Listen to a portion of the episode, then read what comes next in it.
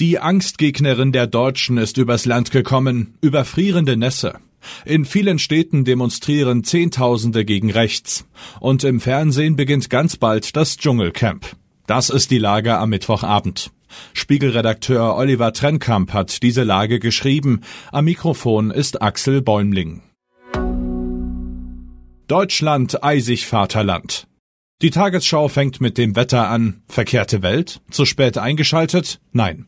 Der Angstgegner der Deutschen ist übers Land gekommen. Die überfrierende Nässe fürchten so gut wie alle, ob sie nun zu Fuß gehen, mit dem Rad fahren oder mit dem Auto im Stau stehen.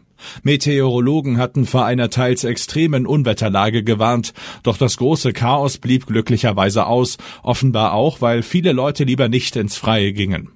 Aber ja, es gab Unfälle, Schulen blieben geschlossen, Flugzeuge am Boden, Busse und Züge in den Depots. Bis spätestens Donnerstag, für einige Regionen auch schon im Laufe des Mittwochs, erwartete der Deutsche Wetterdienst DWD eine Entspannung der Unwetterlage. Zum Wochenende können wir uns dann verbreitet auf kaltes Winterwetter mit Sonnenschein freuen, hieß es von den Meteorologen. Weil auch unsere Nutzerinnen und Nutzer sich heute vor allem für das Wetter interessieren, haben wir in der Redaktion länger über das Thema gesprochen.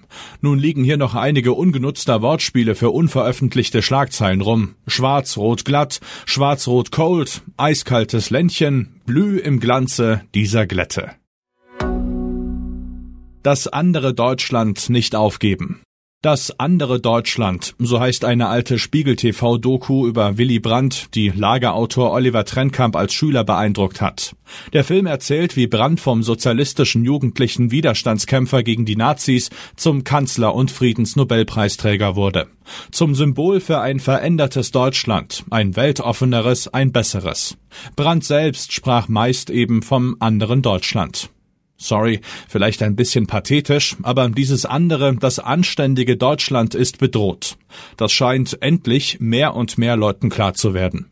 In vielen Städten gehen Zehntausende bei Minusgraden auf die Straße, um gegen den Rechtsextremismus zu demonstrieren. Auch die Wirtschaft wacht auf, wie Martin Hesse berichtet. Ungewohnt offen kritisieren demnach Konzernlenker und Manager die AfD.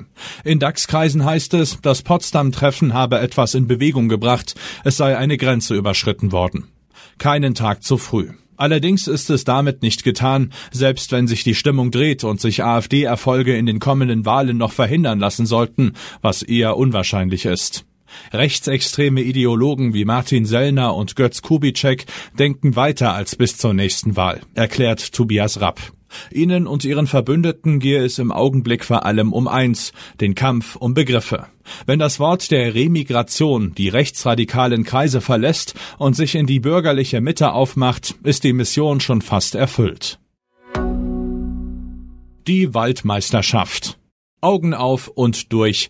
Am Freitag startet das nächste Dschungelcamp. Offenbar ist David Odonkor dabei. Über den weiß sogar ich Fußballleihe, dass er bei der WM 2006 via Gastgeberland gegen Polen das Tor vorbereitete. Aber seitdem nichts gehört. Offenbar gewann er 2015 bei Promi Big Brother, wie meine Kollegin Anja Rüttle berichtet. Noch weniger präsent war in den vergangenen Jahren Heinz Hönig, das Boot, König von St. Pauli, der Schattenmann. Anja prognostiziert, interessant ist an Hönigs Dschungelperformance nicht nur, wie er sich in die Schnattertruppe der Junghühner und Hähne einfügt, sondern vor allem, ob er der Tradition vorausgegangener Alterskandidaten folgen und die meisten Prüfungen altersbedingt aussitzen muss. Was sonst noch wichtig ist. Özdemir empfiehlt weniger Zucker, Fett und Salz in Kantinen. Das Bundeskabinett hat eine neue Strategie für gesündere Ernährung und besseres Essen in Kitas und Kantinen beschlossen.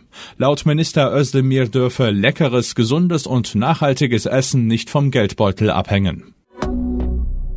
Northvolt beschließt Bau von Batteriefabrik in Schleswig-Holstein. Zwischenzeitlich schien das Milliardenprojekt auf der Kippe zu stehen, nun herrscht Klarheit. Der schwedische Northvolt-Konzern will in Dithmarschen 3000 Arbeitsplätze schaffen. Fans wollen nicht, dass Popstars schlau sind, glaubt Dua Lipa. Ihre Eltern flohen in den 90ern aus dem Kosovo nach London. Davon geprägt blickt Dua Lipa mit Sorge nach Gaza.